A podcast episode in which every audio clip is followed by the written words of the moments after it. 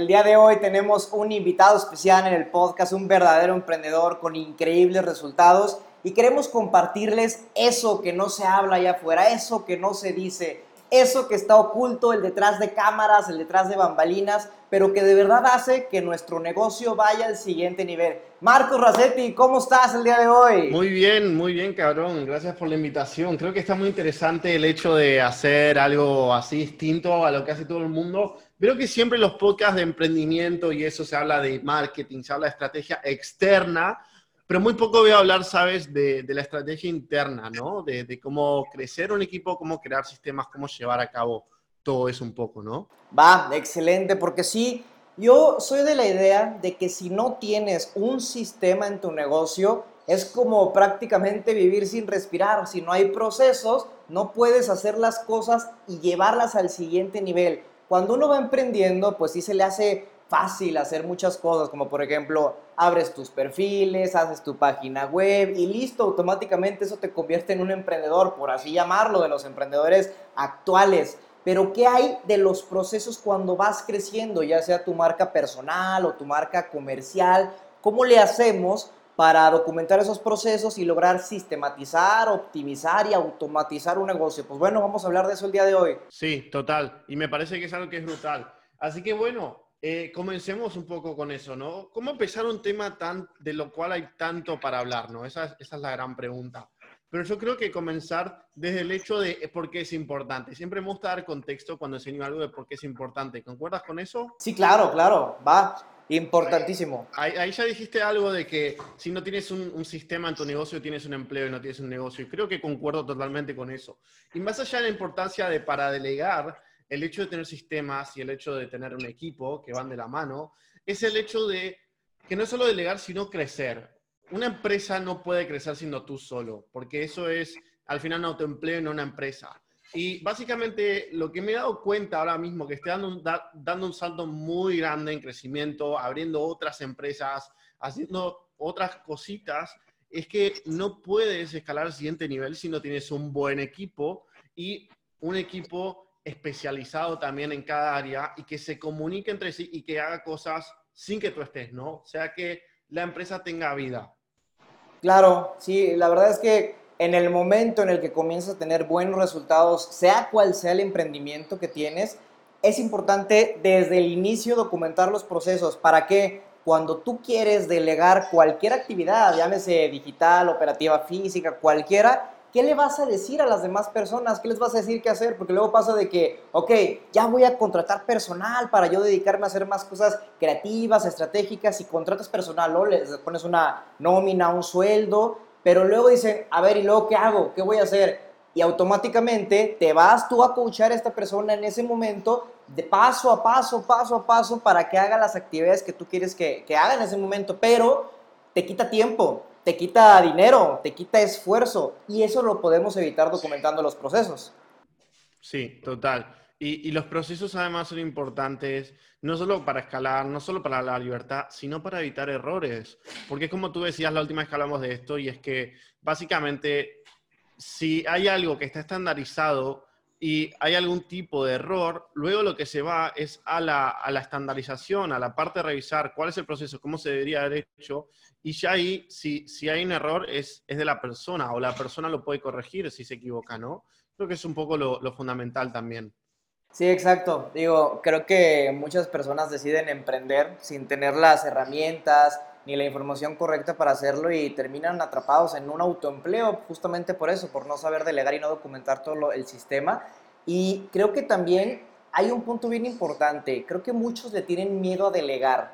Creo que le tienen miedo a saber que existen otras personas allá afuera que pueden ayudarte a que tu negocio funcione sin ti, pero creo que a veces el ego te, te nubla, te impide eh, compartir ese conocimiento, esa información, esos recursos, esas herramientas con tu equipo, porque luego, ay, sí, ¿cómo, ¿cómo esta persona de mi equipo va a saber lo mismo que yo o va a saber más que yo? Creo que ahí el ego creo que nos, nos puede afectar bastante si no lo sabemos manejar. Y, y, te voy a hacer una pregunta que se la va a estar haciendo toda persona que escucha este podcast, que es, ¿en qué momento debo empezar a delegar, Oscar, mi empresa? En el momento en el que tú ya tienes un proceso en el que estás obteniendo buenos resultados, en ese momento puedes pasarle la bolita a alguien más, le pasas la pelota a alguien más, pero con información detallada, paso a paso, porque luego nos la pasamos culpando a las personas que les pedimos que hagan cierta actividad y los culpamos cuando nosotros no les hemos dado esos puntos clave para que hagan esa actividad correctamente. Sí, total. Y para mí hay dos tipos de delegaciones claves que hay que hacer.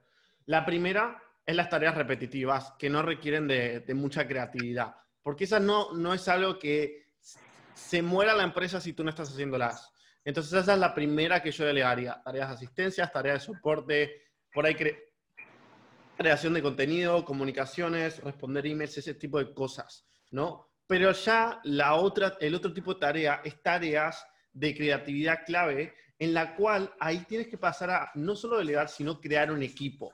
Y, un equipo con todas las palabras y en mayúsculas, personas que hacen las tareas mejor que tú. Exactamente. Yo lo que hago es dividirlo, literalmente son cinco, vamos a llamar los cinco pasos o los cinco niveles para ser un eh, verdadero emprendedor. Yo creo que es primero, eres empleado, después autoempleado, gerente general, dueño de negocio e inversionista. Creo que esto es como el tronco común, la canasta básica del emprendedor. Porque está bien que queramos emprender sin haber trabajado en otro lugar, pero ¿dónde queda esa experiencia, esos dolores de cabeza, esa frustración que estás viendo en la operación de otros negocios? Por ejemplo, el punto número uno, empleados. Si vas a ser empleado, pues yo recomiendo que sea para aprender o para ahorrar dinero y que en algún momento ya sea te asocies con esa persona, con esa empresa, o si lo decides y, crees que ahí no hay ningún tipo de futuro, pues que pongas tu propio negocio.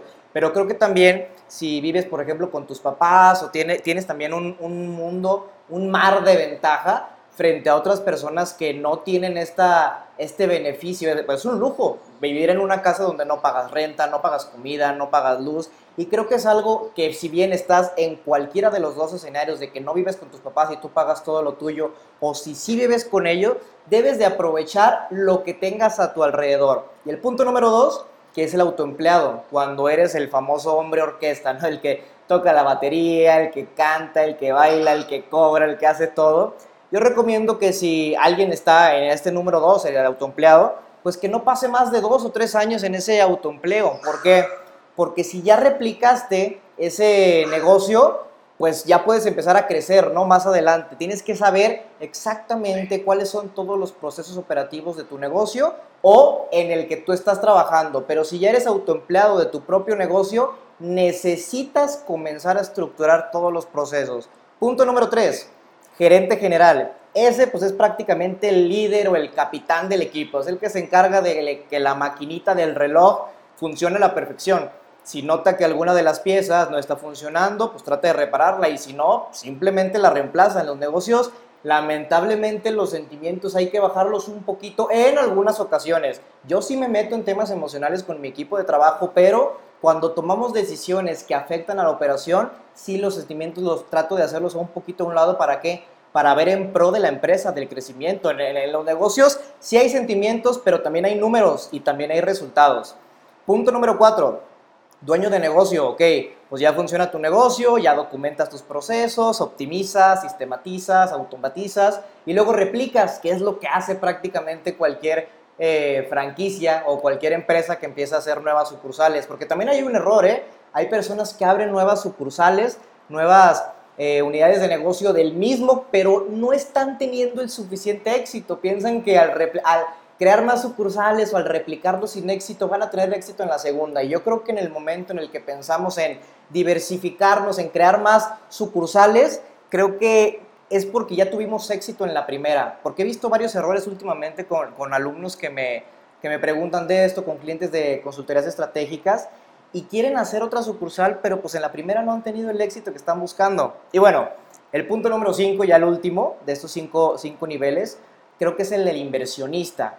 Cuando el capital que ya está generando tu empresa o tus múltiples empresas ahora sí lo empiezas a invertir en nuevas ideas, en nuevos proyectos o nuevos negocios que te generen, llámese un ingreso pasivo o ingresos eh, activos que también tengas que involucrarte. ¿Para qué? para crear otro nuevo sistema que a lo mejor no tiene nada que ver con el primero que hiciste, pero empiezas ya con el famoso, bueno, yo le digo el, famoso eh, derramar miel. Derramas miel de un lado, derramas miel de otro lado, en algunos más poquito, en alguno más muchito, pero, pero siempre, siempre hay flujo y creo que eso es lo que de verdad importa. ¿Tú qué opinas?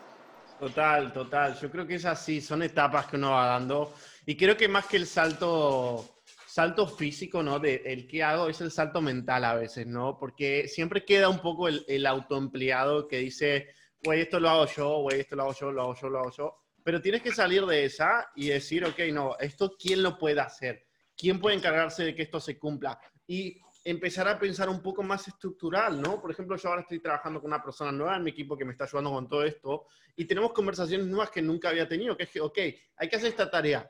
¿Quién la hace? Y no, no es, o sea, no es cuándo la hace Marcos, sino es quién la hace y quién se encarga de gestionarlo de que se haga y se cumpla y hacer un check de estándar de calidad, que no sea Marcos. Entonces son dos cosas que antes uno hacía, pero que no se daba cuenta por hacerlas, que es, uno las tienes que hacer, dos tienes que chequear que esté ok.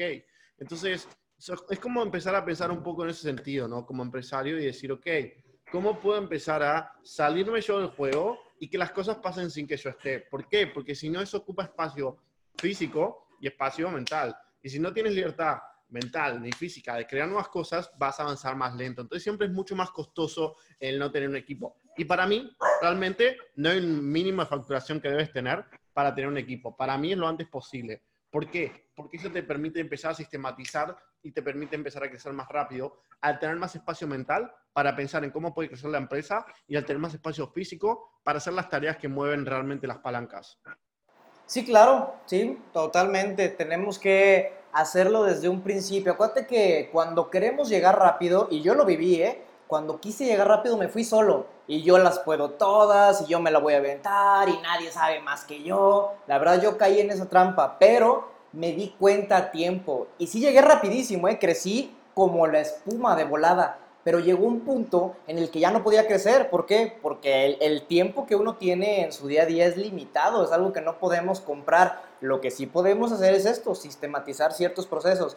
A los que están escuchando este, este episodio les comparto un proceso muy simple, muy sencillo, pero que si de verdad nos metemos a fondo, sí quita bastante tiempo. Ahí te va, ejemplo.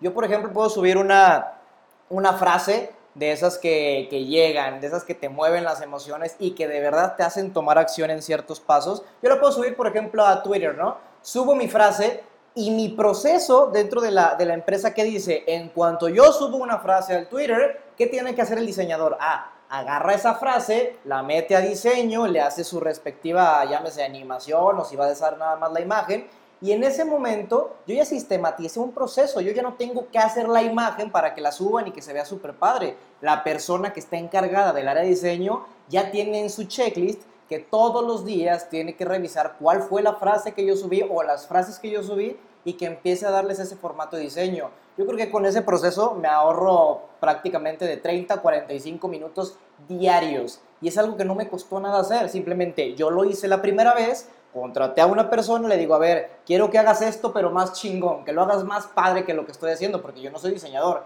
Entonces, ya que le doy la muestra yo de cómo me gustaría y cómo lo estoy haciendo actualmente y que hay que mejorar, le pongo su proceso, la persona lo hace y listo, yo ya me puedo dedicar esos 45 minutos a hacer cualquier otra cosa.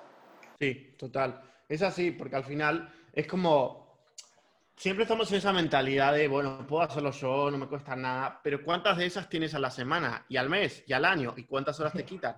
Y si evalúas realmente tu, tu hora, tu tiempo por hora, que deberías estar haciéndolo, ¿cuánto dinero te estás perdiendo por no contratar a alguien? Porque al final es, imagínate que tú la vale X, ¿no? 50, 100, 500 o hasta 1000 como algunos de nosotros. Y si tú inviertes una hora de tu tiempo en hacer tareas que valen 25 dólares, pues estás perdiendo muchísimo dinero al año. Entonces, al final las personas tienen miedo de crear equipos o las personas tienen miedo de tener mucho equipo, pero al final eso es lo que te hace progresar y es lo que te hace crecer. Entonces, ¿cuáles serían tus consejos, Oscar, para contratar un equipo de trabajo? Primero, yo saber hacer las cosas o mínimo saber cuál es el objetivo que quiero lograr para, para esas actividades que, va a hacer ese personal que yo voy a contratar.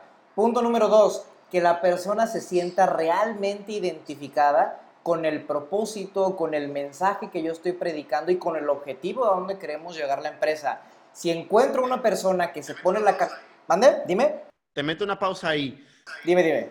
¿Qué opinas de la diferencia entre contratar personas externas o internas a tu empresa? Eh, yo la verdad, a mí me encanta que las personas realmente se pongan la camiseta, pero hay algunas actividades que no requieren que la persona esté de por vida o por siempre dentro de la empresa. Entonces, si esta es la situación, mejor busco un experto allá afuera, pero aquí tenemos que cambiar el chip. O sea, si no sabemos hacer algo, cambiamos el chip y en lugar de hacer lo que todo mundo hace, de que es buscar consejos gratis en internet, pues mejor enfócate en buscar a un especialista en ese tema de eso que quieres conocer o que quieres automatizar y eso te ahorra bastante tiempo, dinero y esfuerzo, pero debes tener bien claro cuál es el objetivo. Si no necesita la persona estar ahí siempre, pues no tiene caso que le des un sueldo, más bien trabajas sobre proyecto y sobre resultados, que es algo bien importante y que no todo mundo hace. Pagan la nómina, pagan el sueldo, pero no miden los KPIs, métricas, nada de resultados y por eso se dan de topes. Total. Es un buen punto ahí el que mencionabas, así que ahora si quieres continuar con tu proceso y luego hablamos de eso. Sí, claro. Eh, mira, cuando ya veo yo que la persona se pone la camiseta, ahora sí hacemos una evaluación. Primero, ¿qué comparte esta si es un proceso digital de lo que quiero yo meter? Veo que comparte la persona en sus redes sociales, en su página, en todo, suponiendo que tenga. Si no tiene esto, si no es, por ejemplo, una marca personal o no tiene marca comercial, pero ya estuvo trabajando en alguna empresa sobre eso, pues veo también el portafolio de lo que está haciendo. Algo que a mí me llama mucho la atención y que hemos desarrollado en los últimos meses es que las personas nos muestran los resultados que podrían hacer. Y eso yo lo hice en algún momento de mi vida cuando comencé a emprender. O sea, yo no, yo no mostraba un portafolio de lo que podríamos hacer. No, no, no. Yo veía en qué momento iba a abrir un nuevo negocio físico. Digo, aquel entonces no, no, estaba, no buscaba tantos clientes foráneos o digitales, era más físico. Y en ese momento yo llegaba con la persona encargada de ese proyecto, me le pedía un poco de información, hacía su página web, hacía sus redes sociales y llegaba yo con una propuesta, pero ya hecha. Oye, pues ¿quién te va a decir que no cuando ya tienes todo el trabajo hecho y nada más tienes que pagar una mínima cantidad para tenerlo? Eso es algo que marca también la diferencia entre que te den un puesto, que te den un lugar en un equipo y que no te lo den, ¿eh? Y es algo que yo lo recomiendo si me está escuchando algún freelance o quiere entrar alguien al equipo, hagan eso, o sea, lleguen ya con algo trabajado y no digan, ay, sí, pues pónganme a hacer lo que, lo que quieran. No, no, no, hay que también tener la iniciativa para y sobre el camino, en el proceso, vamos optimizándolo. Sí, total, concuerdo con eso y de hecho lo vi el otro día, con, bueno, el otro día, como hace unos meses, una persona que subió a su historia que estaba buscando un community manager. Y la community manager que contrataron les armó un email que tenía un link. Y ese link llevaba a una página web personalizada con todo un juego que ibas cliqueando y te ibas llevando a distintas cosas, que iba contándole la personalidad y todo con la identidad de la, de la marca que los iba a contratar. O sea, wow.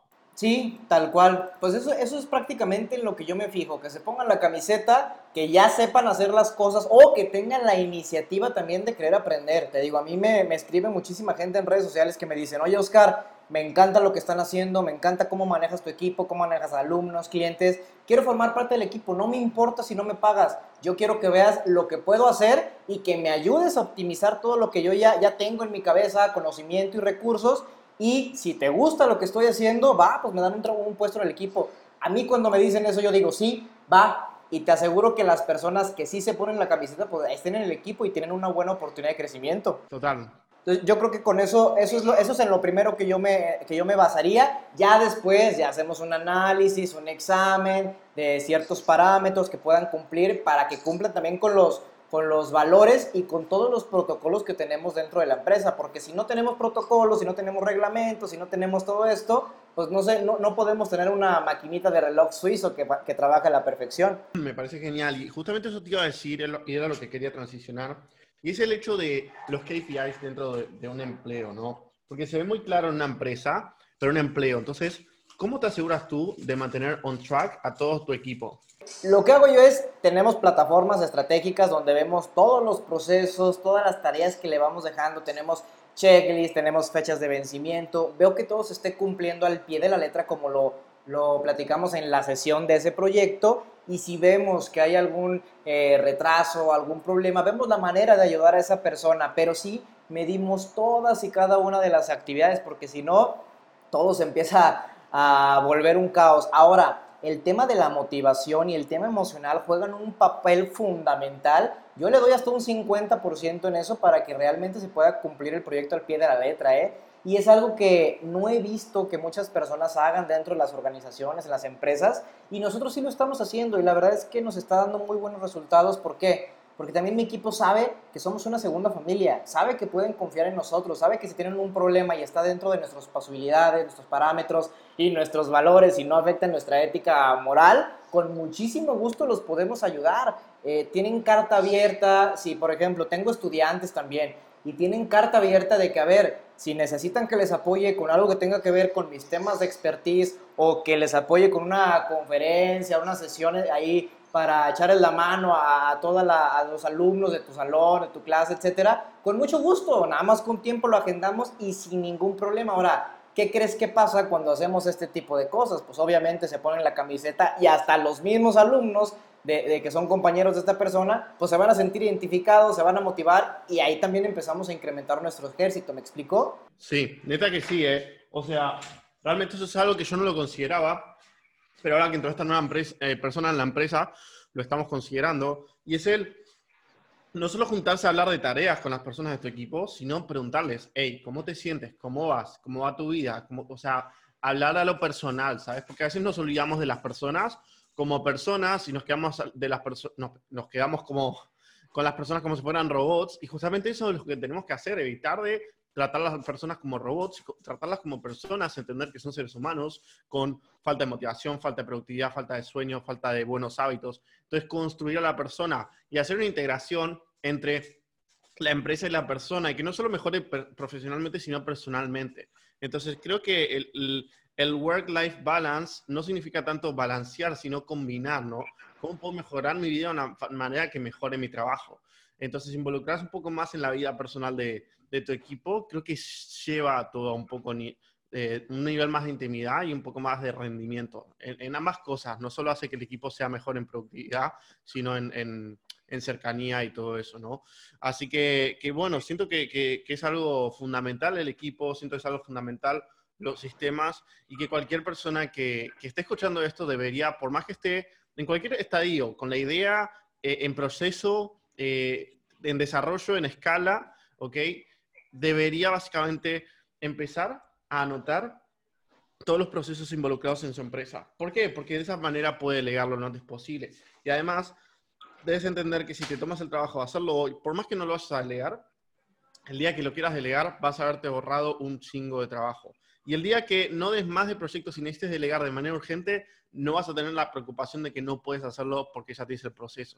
Entonces, proceso y equipo, dos cosas fundamentales dentro de una empresa. Y a veces es importante centrarse en esto más que el marketing y lo externo. Porque todo el mundo habla de, como dijimos al principio, redes sociales, cómo crecerlas, cómo mejorar tu contenido, marketing, cómo hacer mejores funnels, cómo hacer mejor copy, un montón de cosas, pero nadie habla de la estructura empresarial, porque al final todos empezamos como autoempleados, todos empezamos como un autoemprendimiento, un monoemprendimiento, una sola persona llevando todo, pero al fin y al cabo siempre es importante recordar esto, que apenas podamos hay que construir un equipo, porque con un equipo se llega lejos.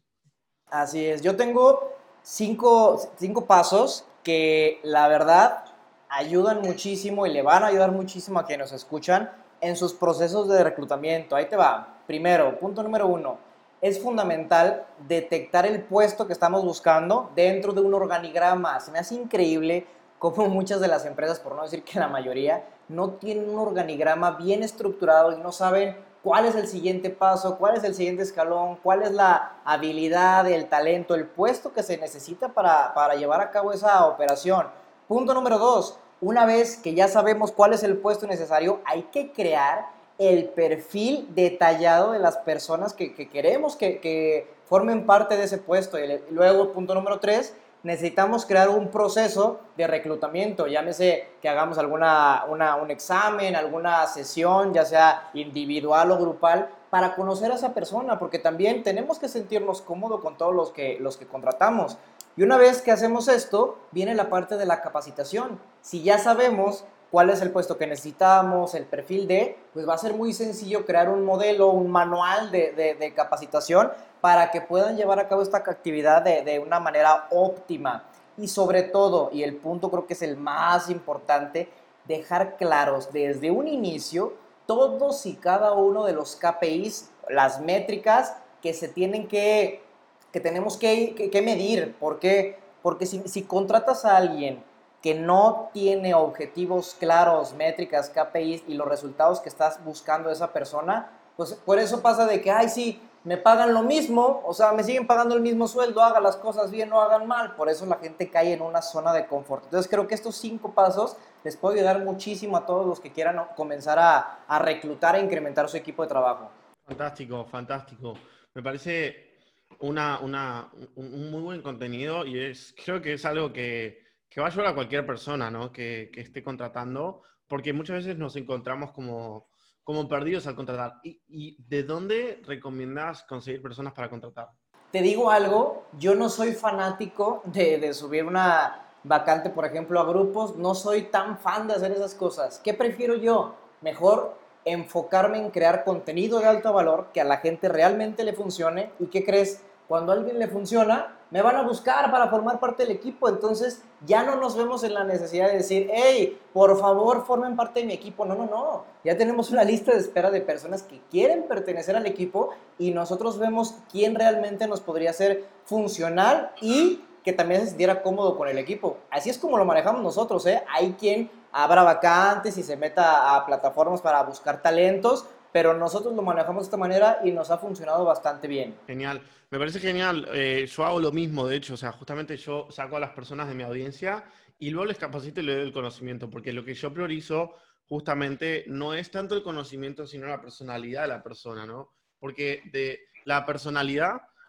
es la, es la base, es el fundamento, es, es como sobre eso se construye, pero si tiene una persona la parte técnica, la parte eh, de conocimiento, pero no tiene la personalidad adecuada, no es, un, no es una muy buena persona para formar parte del equipo.